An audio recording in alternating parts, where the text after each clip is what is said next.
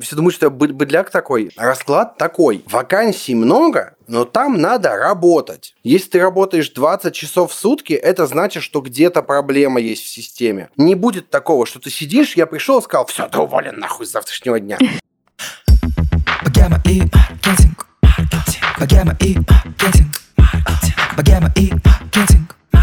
Все будет в лучшем свете. И маркетинг. И маркетинг. Богема и маркетинг. Все будет в высшем свете. Всем привет! С вами подкаст «Богема и маркетинг». Меня зовут Саша Рудко, и к себе я приглашаю людей из креативной тусовки, бизнесменов и маркетологов, чтобы обсудить с ними маркетинг и закулисье их проектов. Сейчас передо мной на экране э, прекрасный человек Паша Федоров, продакшн-директор НКБ «Полиндром». Паша, привет. Привет, привет, кайф. Очень приятно быть в списке таких крутых э, людей. Да, я тоже очень рада, что ты пришел, поэтому я хочу еще перечислить твои регалии, твои проекты. У Паши есть свой большой телеграм-канал «Паша и прокрастинация». Я являюсь уже довольно долгим временем подписчиком твоего канала. Сколько у Паши лет? также, слушай, ну год точно. Вот, э, Красота. Точно год, да. А каналы еще у тебя есть про норм работа и норм удаленка, где каждый человек... Еще маленький, да, еще маленький про работу с контентом, с названием Тигрята, но я не буду объяснять, почему он так называется. В общем, да, ребята, дорогие слушатели, если вы вдруг ищете работу, можете обратиться в эти телеграм-канал и найти себе вакансии. Но если вы думаете, что на этом список проектов Паша закончился, то нет. Паша еще ведет подкаст по передачам а, и подкаст, господи, я не могу выговорить про бюро. Можешь за меня это сказать? На самом деле, окей. А у меня есть еще свой подкаст «Что-то горит», но я не выпускал... Я выпустил 4 выпуска, и пока да, я больше не выпускал, да, да. но буду выпускать. У тебя больше ничего не горит просто, может быть? Нет, у меня наоборот все горит, но просто по работе. У нас в КБ есть конструкторское бюро подкаст, а, и я вел в лайфхаке подкасты «Кто бы говорил» и «Потрачено», но все, больше не, не веду. Вот в день, mm-hmm. когда мы записываем, запи- последняя запись будет, и, и все, я там больше ничего не делаю. Все, супер. Маркетинг.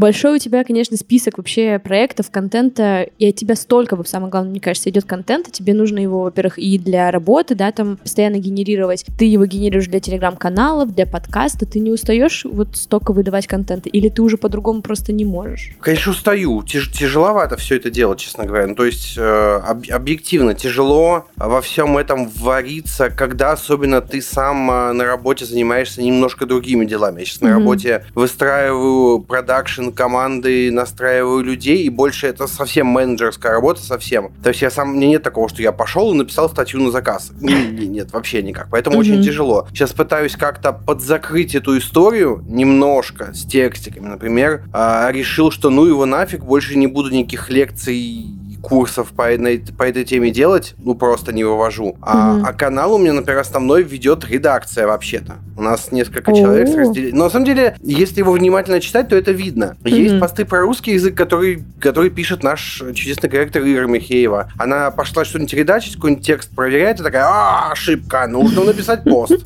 И тут же принесла. А, еще Сережа Антонов из э, Тинькофф журнала прям очень активно включается. Он обычно действует по тому же принципу, что и я. У него сгорел болела жопа от чего-то, и он пошел написал. А, у него только болит э, обычно от каких-то а, таких системных вещей в работе редактора, умных, ну, либо ему хочется просто покуражиться, поэтому он ведет mm-hmm. дурной словарь. А я чаще всего пишу, когда либо что-то увидел и понимаю, что надо что-то написать, но нет возможности, нет, не то что возможности. Ну, смотри, я вот буквально сегодня в день записи а, вижу картинку про доход фрилансеров. Я mm-hmm. понимаю, что это вот надо это что-то про это поставить, но я думаю, а что вот я тут вообще могу написать? Что тут комментировать? да, как-то. Да, mm-hmm. да, да. Я выписал два числа, что вот 64% э, фрилансеров зарабатывают меньше 30 тысяч рублей, а суммарно 94% фрилансеров зарабатывают меньше 100 тысяч рублей. И прям написал, какие выводы можно сделать. И вот там в комментариях уже срач идет. То есть я стараюсь упрощать, делегировать или автоматизировать. Например, mm-hmm. каналы с работой у меня максимально, ну, полуавтоматизированы. У меня автоматизировано общение по размещению вакансий. Mm-hmm. То есть человек, который, у которого есть голова, которому надо разместить вакансию, вакансию. Он приходит, видит ссылку, переходит, там все подробно написано. Он возвращает вакансию, вылезает форма оплаты, там все работает, и все угу. само выходит. Но если людям нужно человеческое общение, или они не понимают, или что, тут, конечно, уже приходится включаться. Но у меня миллион всяких разных сниппетов, э, сокращений текстов. То есть приходит человек за рекламой, я ему раз, два, три, оп, большой кусок угу. текста про рекламу. Приходит за вакансией, у меня раз, два, три, хоп, готово. Угу. Спрашивают, как оплатить, у меня есть готовое сообщение с э, упоминанием, какие карты у меня есть. Э, есть реквизиты. А слушай, а я почему-то думала, что у тебя в этих каналах, ну, есть просто менеджеры, которые всем этим занимаются, нет? Нет, потому что я вот это я не уверен, что я готов делегировать, потому угу. что, смотри, обычно менеджеры есть в каналах, которым поебать, что размещать. Ну вот это правда честны. есть такие. Да, это правда. Вот мне буквально сегодня пришел чувак, я сейчас просто найду скриншот и зачитаю. Угу. Приходит, здравствуйте, размещаете рекламу? Я ему скидываю сообщение о рекламе. Он такой, угу. нужно разместить вот такое сообщение. Я дам тебе 30 тысяч рублей, если ты не сможешь заработать по инструкции в этом канале. Жми на кнопку и порадуй себя и близких перед праздниками. Угу. Я ему пишу, может, ты нахуй пойдешь? И блокирую.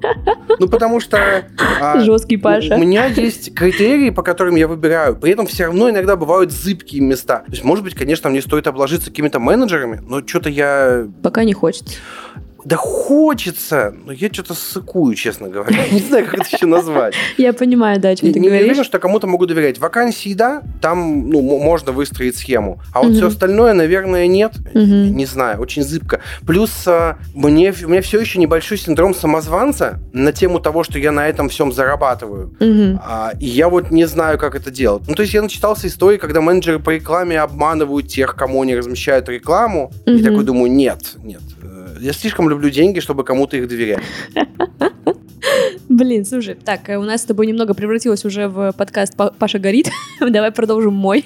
Это любой подкаст превращается, куда меня позвали. Все в порядке. А, слушай, да, как я уже сказала, я давно на тебя подписана. Мы с тобой в Инстаграме друг за дружкой следим. И самое главное, что меня в тебе привлекает, это что ты по-человечески относишься к своим клиентам, сотрудникам, авторам. А, иногда бывает, конечно, довольно жестко ты высказываешься, но при этом это все равно очень человечно, мне кажется. А, я даже сделала скриншот э, фотографии, где ты на выступлении, да, там у тебя на слайде написано «делайте круто, не круто, не делайте». Это все его любят почему-то. Обожаю, это правда. То есть это максимально простая фраза, но она очень крутая. А, и самое непонятное для меня во всей этой ситуации, почему некоторые моменты такие стоит комментировать и объяснять людям, что не надо хамить, что не надо увольняться и не оставлять инструкцию следующему человеку и так далее. Почему это вообще приходится объяснять? О, смотри, тут первый важный тезис. Я могу как-то резко публично высказываться, но при этом внутри я максимально корректный и эмпатичный, не знаю, mm-hmm. сейчас меня закидают помидорами.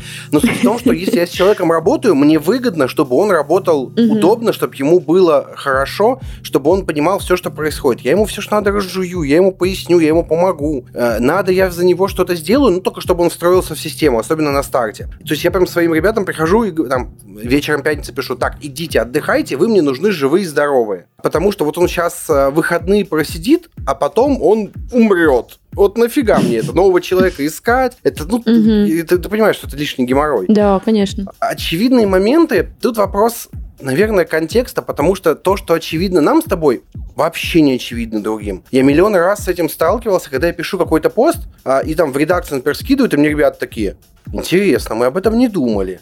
Плюс, плюс, люди, существа гиперрациональные, и, и картавый человек пытается выговорить слово иррациональность. Ты сможешь. Э, пока нет, через пару месяцев.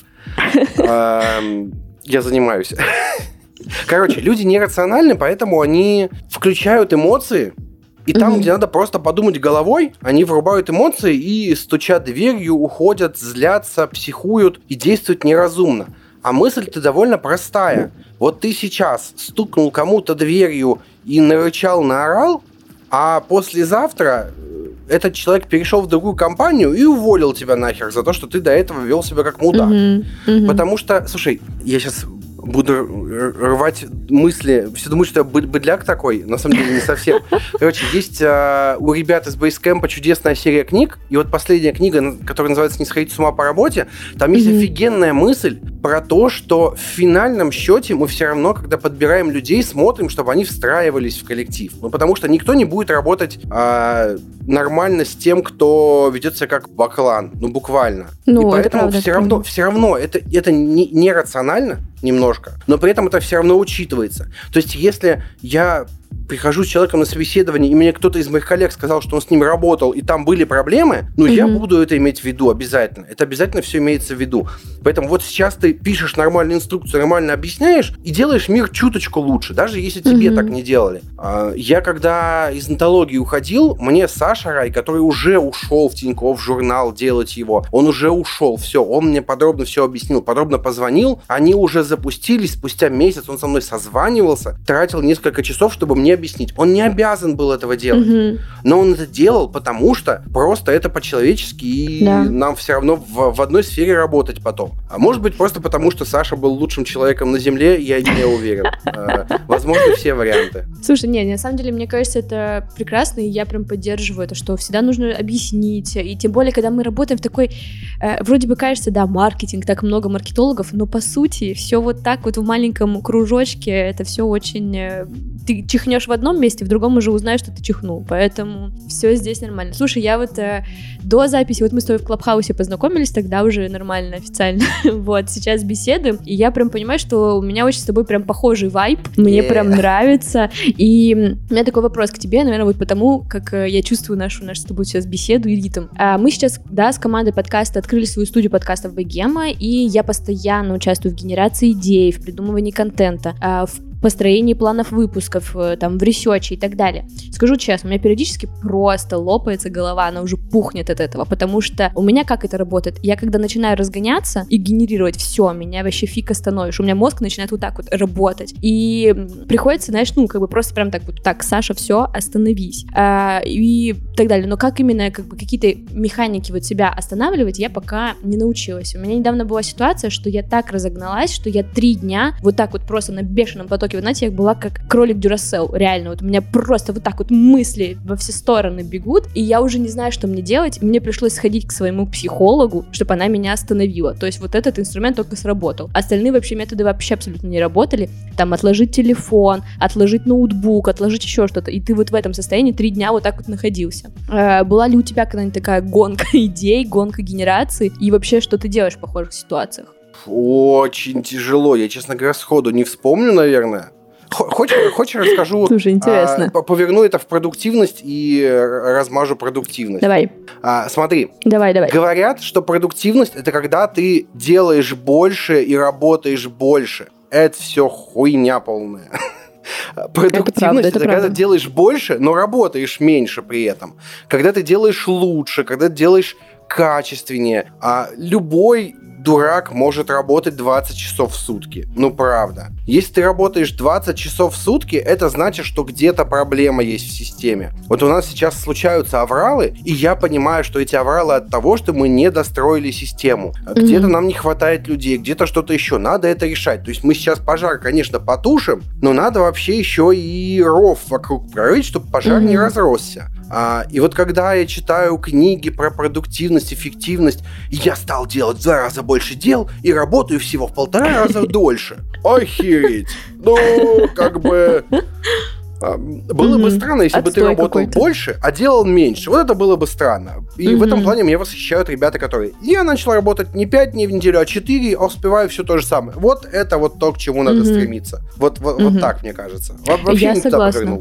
Не-не, слушай, это супер на самом деле, потому что большинство наших слушателей это фрилансеры, да, и, как правило, когда ты сидишь на фрилансе, ты набираешь себе миллион проектов и сидишь, сидишь на этих проектах, постоянно их пытаешься делать. И в итоге там очень много кто обесценивает себя, да, там, берет очень маленькую деньги, и взять, взять приходится ему набирать очень много проектов и так далее. Вообще с синдромом самозванца, мне кажется, конечно, уже его со всех сторон обсудили и так далее, но он все равно у нас есть. И самое круто, крутое, мне кажется, что вообще вот э, в прошлом году и в этом году все крупные чуваки, да, собственно говоря, там ты, не знаю, там Алексей Ткачук и все остальные, говорят про это открыто, и ты такой, yes, я не один, я, типа, даже такие крупные и крутые чуваки тоже им болеют, все супер. Ну, то есть, как бы не супер, конечно, но это приятно, что ты не один у в этой лодке. очень жесткий синдром самозванца. Очень жесткий. Вообще-то у меня есть книга, которую два с половиной года пишу. И не могу доделать из-за этого. Из-за из того, что ты... А почему? А что ты чувствуешь, да, что ты не можешь выпускать книгу? Что... Нет, что на эту тему там Макс Ильяхов, Люда Сарычева, другие ребята все уже написали.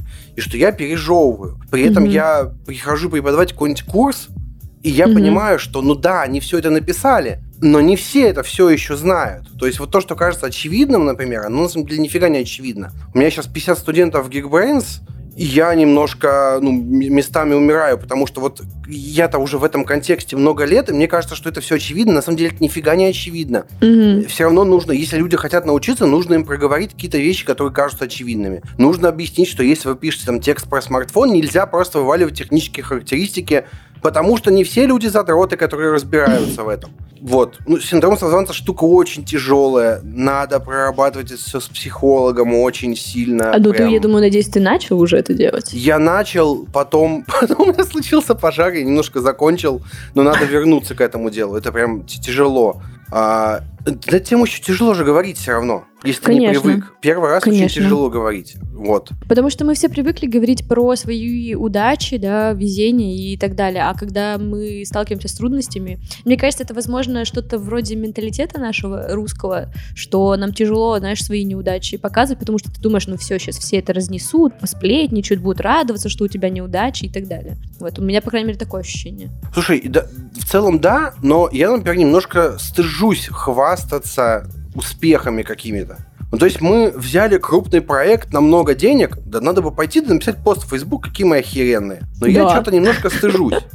А вот если я запустил в канале Patreon, на него подписалось два человека, один из них мой близкий друг, а второй э, автор из моего канала, вот э, об этом я иду, пишу пост, потому что, ну, блин, это же прикольно. Это смешно. Это смешно. Я иду, честно пишу, рассказываю, что вот я продолбался здесь, потому что вот так и так. Я иду как-то анализирую, делаю из этого какой-то пост, и вот уже интересно и э, полезно. Я в целом подумал, что мне чем Телеграм зашел, я тут mm-hmm. могу не писать длиннющие статьи, а, лонгриды и прочее. Mm-hmm. Вкинул три мысли и побежал. И, и в принципе это нормально. И я когда кто-то из авторов приходит, там, сторонних, хотим вот пост, типа, пост, размести, mm-hmm. пожалуйста, пост. Потому что я периодически говорю ребятам, что приходите, пишите полезные посты, мы ставим в описании ссылку на ваш канал, вы получите 10 подписчиков, ну, типа, если вы хотите попробовать, давайте. И они приносят гигантский пост, я такой, не-не-не-не, вообще нет, вот, вот вообще нет. Я людям несколько лет даю короткие тексты, а вы тут пришли с такой телегой. Да какого хрена, типа, ребят, нет. Угу. Эм... Блин, прикольно. Слушай, ну вот э, синдром самозванца, как вот э, я начинаю, по крайней мере, понимать, что он у меня постепенно проходит, потому что я начинаю понимать, например, кто там слушает мой подкаст, да, вот, например, ты мне сейчас сказал, что ты там слушаешь, я такая, господи, как приятно. К нам э, Даша Золотухина пришла из Яндекса, она тоже говорит, я послушала ваш подкаст, мне очень нравится, я такая думаю, господи, если вот такие люди слушают, то, значит, ну, делаем дело хорошее. Вот. И мне кажется, что вот это подтверждение извне, по крайней мере, в моем случае, оно работает. И вот мой синдром, он так типа чуть-чуть-чуть-чуть э, поубирается. Я такая думаю, ну, супер. Слушай, у меня с подкастом то же самое примерно, только еще злее. У тебя, я, правильно понимаю, что у тебя, ну, условно, больше пяти тысяч прослушиваний на выпуск? Конечно. А у меня сейчас нет. Это самое странное но при этом я разговариваю с людьми, они упоминают, что вот такой выпуск был классный, такой классный. Я думаю, а, так получается, я сконцентрировал правильную аудиторию просто. Да, да, да. То есть у меня как бы узкопрофильный, и это тоже, ну, огонь. Просто когда я смотрю просто на число, смотрю какой-нибудь рейтинг, Леша Ткачук вешал рейтинг Mave Digital, угу. вот там какие-то подкасты, я смотрю, у кого-то 100 тысяч прослушаний, думаю, сука, почему у меня три с половиной? Да как так? А потом понимаешь, что, ну, как бы числа, числа дрочерства это не лучшая вещь на этом свете. Это правда. Кстати, вот, э, ну, все равно, мне кажется, стоит понимать, что мы с тобой нишевые подкасты довольно-таки. И в нашем случае, как я, по крайней мере, понимаю, я тоже уже, там, тоже, знаешь, когда только запустила подкаст, думаю, все, мне нужно 15 тысяч прослушиваний, я смогу и так далее. А, очень амбициозная дамочка. Но а, сейчас я понимаю, что, конечно же, реально важнее то, что а, про мой подкаст знают в мире маркетинга, и знают коллеги. И что самое интересное, у меня бывает ситуация, когда я там пишу, например, людям по сотрудничеству или еще почему-то, и мне пишут, о, Саша, я слушаю твой подкаст. Я такая, что? Да-да-да, вот это круто. Да, или было такое, что я заказывала леденцы а, себе на день рождения с фотографиями, и мне из аккаунта, э, видимо, СММщик пишет, о, Саша, круто, я слушаю твой подкаст. Я такая, что? Я заказываю леденцы.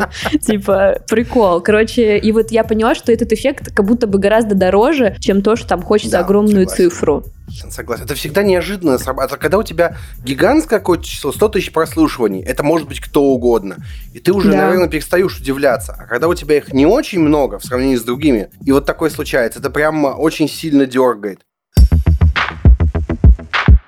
А теперь рекламная пауза. На образовательной платформе Нетология специалисты могут освоить новые навыки и инструменты на бесплатных занятиях, интенсивах и коротких курсах. Оставим вам ссылку в описании на ближайшие бесплатные занятия, обязательно изучите. В следующих выпусках вы услышите специальную рубрику от нетологии. А теперь давайте вернемся к беседе Саши и Паши. Слушай, я еще хотела с тобой обсудить немножко тему выгорания, тоже довольно избитая тема, но угу. мне кажется, Тоже когда мы тяжело, говорим про... еще тяжелее, честно говоря.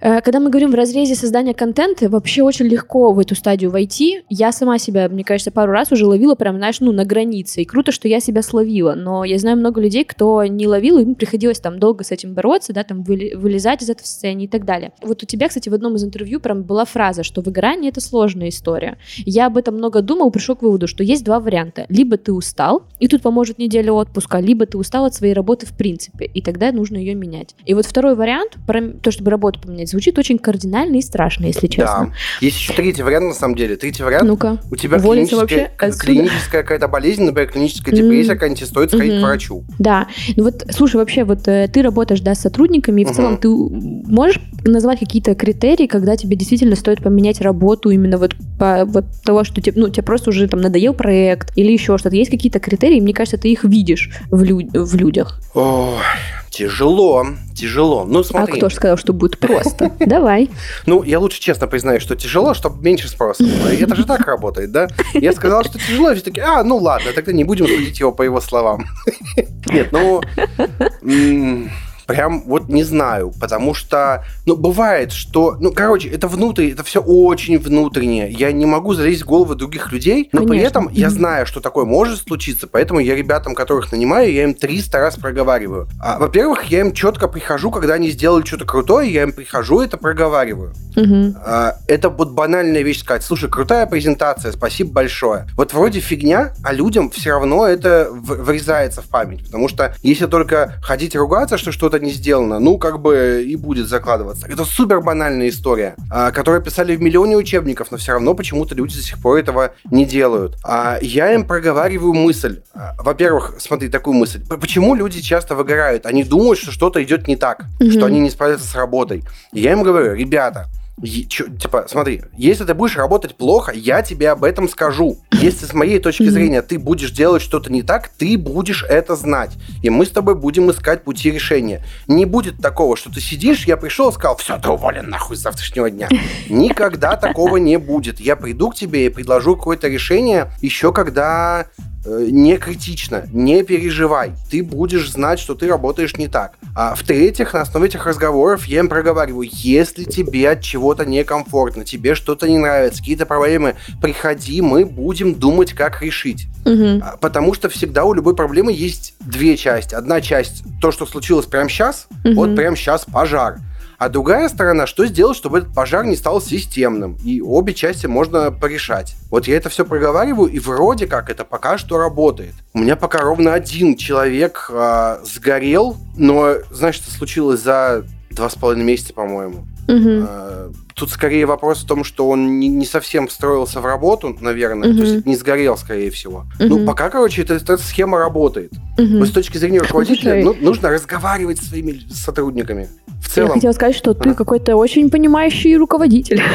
А, так я ж окончил факультет управления. Да, так ты должен быть не, не, на самом деле, я, у меня специальность государственное муниципальное управление, я должен сидеть в э, муниципалитете какого-нибудь э, маленького образования и сидеть считать бюджет. Вот, вот такими делами я должен заниматься. Блин, слушай, круто. Хотелось бы, конечно, как-нибудь попасть под крылышко, возможно, поработать как-нибудь вместе. Звучит заманчиво. Да, я, кстати, хочу напомнить, что у нас вообще есть уже выпуски про журналистику и про тексты, поэтому всех слушателей хочу отправить послушать выпуск с Костей Панфиловым, бывшим главредом vc.ru. Костя, любовь моя. Костя, да, действительно очень крутой. Выпуск с Ваней Сурвила и выпуск с Максимом Ильяховым. Вот, поэтому обязательно идите послушайте. Это все очень крутые выпуски. И вот сегодня у нас, Паша, такое дополнение ко всему этому. Ну, а как ты Костю вытащила? Я его звал в подкаст миллион лет назад, потому что мы хорошие друзья с ним вообще-то. А он отказывался. Слушай, это было вообще случайно, и мне кажется, э, у меня просто у подкаста есть чудесное свойство. Есть первое слово «богема». И у меня такое ощущение, что большинство э, гостей, им просто э, нравится концепция и нравится ощущение того, что «Ой, да, я богема». Пойду, пойду Косте предъявлю. Вот, так что да. Слушай, еще хотела с тобой такой момент обсудить, э, да, так как ты вот ведешь телеграм-каналы про вакансии и так далее. В целом работа копирайтера, журналиста, редактора представляется, знаешь, таким супер прибыльным, интересным занятием. Особенно если ты смотришь там «Секс в большом городе», где Кари Брэдшоу просто ходит в люксовых брендах моя так самая далее. большая боль. Как? Она писала одну статью в неделю в и неделю, на это да. жила. Как вообще? Вот, и, э, а на самом-то деле, что вакансий не так много в хороших местах, да, платят иногда, Нет, бывают вообще смешные много. деньги, да? Ну-ка, давай, вот Смотри, поговорим. расклад такой. Вакансий много, но там надо работать. И вот это главная проблема. То есть не как Кари Брэш уходить на Ну, вечеринки и пить Кэрри коктейли. Брэдшоу я вообще не понимаю этой истории. То есть, ладно бы она писала какие-то расследования, ладно бы она всю неделю копала, отдыхала, и вот все это вместе, а потом сидела, собирала фактуру. Нет, она просто колонку писала. Какого черта, ребят? Какого хрена? Почему это стоит вообще столько? Мы не знаем, может быть, у нее... Я не помню сюжета, я пытался пересмотреть «Секс в большом городе». Ну ты что, это же классика. Это же классика, Паш. Не, я его смотрел, я пытался пересмотреть, но я включил, и там а, в первом же, в первой же серии а, в русском переводе говорят слово педик про гомосексуалов. И я такой, Мгм. нет, до свидос, я не готов. Я не Понятно. готов к этому. Да, 21 век 2020 всё-таки на дворе, да? Да, да, да, да. Да. Расклад такой, много работы, но надо работать. То есть не бывает такой работы, где ты сел, такой, Мгм. так, мне сегодня задача написать два поста по 400 символов. Я заложу на это час и еще один час. Потом я сделаю себе легкий завтрак, посещу спа-салон, на своем Мерседесе, заработанном на копирайтинге, я поеду на ноготочки, а вечером я напишу вдохновляющий пост в Инстаграм. Нет, блядь, это не так работает, вообще ни хера. На любой работе в этой сфере нужно, блин, работать и вкалывать. Для того, чтобы ты выйти на уровень, когда ты можешь просто сесть и написать, и к тебе не возникнет вопросов, нужно вкалывать очень много, очень дофига. У меня прямо сейчас нужно куча редакторов, авторов на разные проекты, и я не могу их выбрать, потому что кругом люди, у которых лапки, понимаешь, буквально. Вот как история, у меня лапки, я котенок, я ничего не могу делать. Буквально. Человеку предлагаешь работу, он такой, надо показывать тексты клиенту? Серьезно? Я человек высокой материи, и я так не работаю. Ну окей, а кто тебе, блин, деньги-то платить будет за это? Мгм, вот тот самый понятно. клиент, если мы договорились, что мы ему что-то показываем, наверное, конечно, мы попытаемся выстроить систему, при которой согласование не отжирает миллион часов времени. Мгм. Но все равно, э, когда начинается какой-то проект, вначале всегда суета и суматоха, потому что мы выстраиваем процессы в 100% случаев. Если такого у вас не случается, ну, вероятно, вы достигли какой-то непонятной стадии дзен-буддизма, когда уже все выстраивается автоматически. У всех все немножко сгорает на старте. Но просто вот, если вы не расклеились на старте и настроили, это пример Мгм. хорошей работы. Значит, вы все делаете правильно. Я запускаю проект, и я клиенту говорю, смотри, мы сейчас учимся писать статьи в этот журнал и учимся выпускать новости. Учимся не потому, что мы э, долбоклюи и не умеем, мы умеем писать статьи. Мы не умеем писать статьи под этот журнал. Нам нужно понять э, специфику, нам нужно понять, как ты работаешь, нам нужно понять, э, как работают соцсети, нам нужно понять, что люди думают про этот журнал. С новостями то же самое. Мы будем тыкаться в темы, говорить, что вот эта тема нам нравится, нам не нравится, но надо смотреть, что нужно аудитории. И мы всегда выстраиваем схему. И вот эта тема, что мы учимся писать и выпускать статьи, она как раз-таки про это. Я забыл, про что я говорил. У меня такой поток Про... пошел.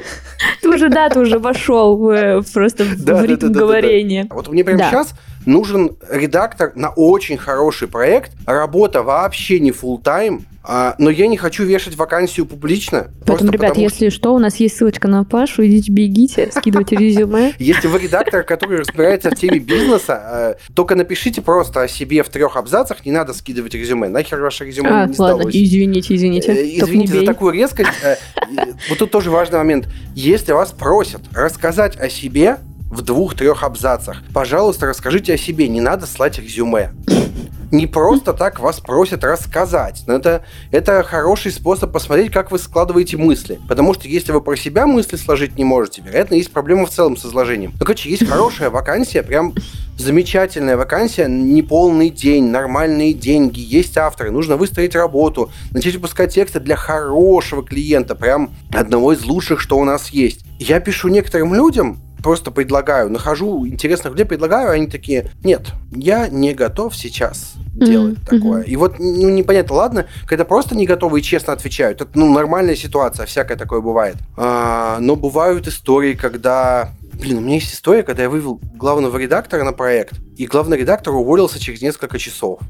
Ого. Потому что нужно разговаривать с клиентом. Но это если очень сильно. Это, там, там на самом деле гораздо больше всяких нюансов. А, Но если все подытожить, то в целом да, это вот причина, да? Да, да, да. Я просто немножко выпал, честно говоря. Ну, то есть меня немножко это выбило из колеи. Пришлось мне ставать, становиться главредом временно этого проекта. Угу. А я очень не хотел никогда быть главредом. Это первый раз, когда я главред вообще чего-либо. И мне очень не хочется это делать, и я уже нанял другую команду, сам все выстроил процессы. Ну, что поделать? Так mm-hmm. тоже бывает. То есть кругом люди, у которых лапки, mm-hmm. которые хотят просто... А, ну, слушай, это же мотивирующие... Дайте мотив... мне денег, типа да, еще, да? Да, да, мотивирующие. Mm-hmm. Вот все эти... А, окей, хорошо. Я перескакиваю с темы на тему, но это помогает раскрываться. Смотри, а, есть тема, что на удаленке ты будешь зарабатывать 100 тысяч рублей да, в секунду да, на удаленке. Да, да, да, Ребята, я почти 7 лет на удаленке, и это сложнее, чем в офисе чаще всего, особенно если у вас это нет правда. стационарного рабочего места. Я два года назад переехал в свою квартиру, у меня появился кабинет. Вот я угу. сейчас разговариваю с тобой из своего кабинета. У меня стоит мой стол, который только мой, на нем не играют дети,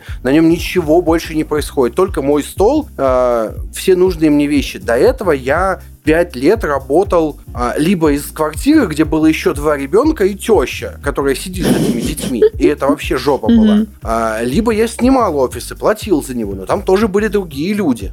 Ну, коворкинг, да, наверное? Да, да, типа коворкинга. Ну, мы такой, э, э коммунно коворкинг, вот так назовем.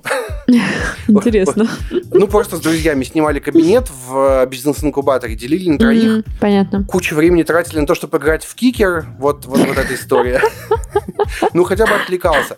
Когда ты остаешься один на удаленке, особенно в начале, тебе очень легко свихнуться. О, это правда, это правда. Поэтому, когда у меня выходит новый человек на удаленку, который до этого не работал на удаленке, я ему прям говорю, смотри, если что, давай созваниваться, разговаривать, потому что я знаю, что ты сейчас будешь чувствовать. Ты сейчас будешь mm-hmm. страдать немножечко. Ты сейчас будешь перерабатывать, потому что, ну, как бы, у тебя рабочее место вот оно. Mm-hmm. Вот. И вообще-то на той же удаленке, например, нужно делать себе отдельное рабочее место, оно может быть супер маленьким, а, может быть оно какой-нибудь ширмочкой хотя бы отгорожено, но чтобы ты вот туда зашел и работаешь.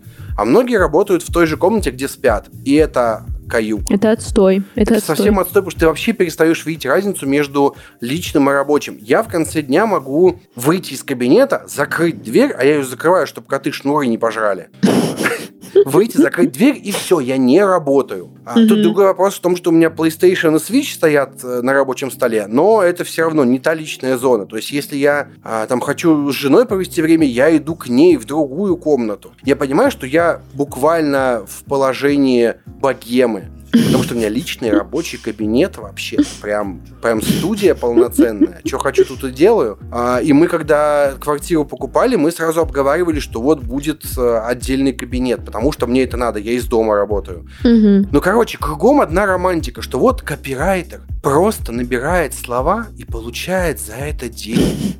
Вот на удаленке ты можешь сидеть дома и зарабатывать. Блин, так тебе все равно надо в обоих схемах работать. Тебе нужно что-то да. делать. И в, вот в, в маркетинге вообще надо понимать, что в маркетинге, в любой профессии нужно общаться с людьми. Даже если ты копирайтер, интроверт, если ты не будешь разговаривать со своими заказчиками, то ты либо ну, будешь фигово делать свою работу, угу. потому что не понимаешь, что они от тебя хотят, либо ты э, будешь зарабатывать мало. Будешь зарабатывать до 30 тысяч рублей, как 64% фрилансеров в России. Я только хотела сказать про твою статистику, которую да, ты вывесил. Да, это статистика да, да PVC, короче, Forbes публиковал, и, я не знаю, ну, короче, очень, очень страшная статистика, честно говоря, потому что мне казалось, что люди уходят на фриланс, чтобы зарабатывать больше. Я только хотела тебе сказать, что это вообще жесть какая-то, в смысле до 30 тысяч, это типа то же да, самое, ты мог да, да. в ну, я бы понял, 50 тысяч, окей, да, какая-то да. удобоваримая сумма, она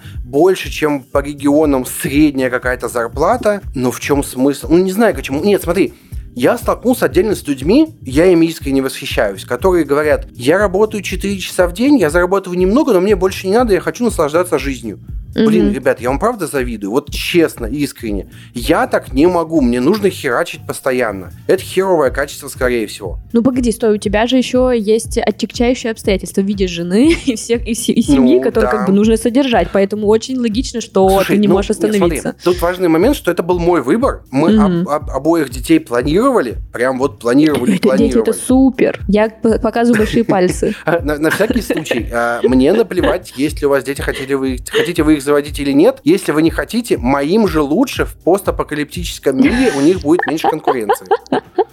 Ну, ну правда, почему-то люди, это забавно. А, когда про это говоришь, такие, я вот не хочу детей, да твое, твое дело, не мне-то какая да. нахрен разница, мне вообще наплевать, ну серьезно, я этих дискуссий не понимаю. Ну, короче, это был мой выбор, Слушай, на самом деле все равно в какой-то момент можно остановиться и не зарабатывать больше, не делать новые проекты. Угу. Всегда угу. можно. Мне не получается, просто не получается. Но при Понимаю. этом у меня и в отпуск не получается ходить, и я от этого страдаю очень сильно, честно говоря. Потому что к 31 году я уже такой, все, надо, надо, Подустал. прям, надо, надо брать хотя бы две недели отпуска в год. Ну, хотя бы три недели, наверное, все-таки. Угу. Э, слушай, Паш, э, у нас, э, к сожалению, ограничено время. Очень интересно, у нас сегодня, слушай, у меня первый раз такая запись, когда мы практически по моим вопросам вообще не идем, и это наоборот круто. Честно, это наоборот, мне очень нравится. Суперский выпуск, очень живой. Дорогие слушатели, вы должны знать, что это практически все экспромт. Все будет в лучшем свете. Супер беседа, супер быстрая, супер экспромтная, супер странная, но при этом очень крутая. Спасибо тебе большое, я прям вообще зарядилась от тебя, мне прям очень было приятно с тобой познакомиться вот так вот в жизни, ну, в смысле, как в жизни, хотя бы через веб-камеру. А, надеюсь, что нашим слушателям понравился этот выпуск. Вот, и а если вы... нет, то... Ну, как бы... Не буду я вас посылать, извините, вы все равно крутые. Что вы послушали, вы все равно хорошие. Да, мне тоже нравятся наши слушатели, они очень клевые. Вот, все, ребят, спасибо большое, всем пока. Пока.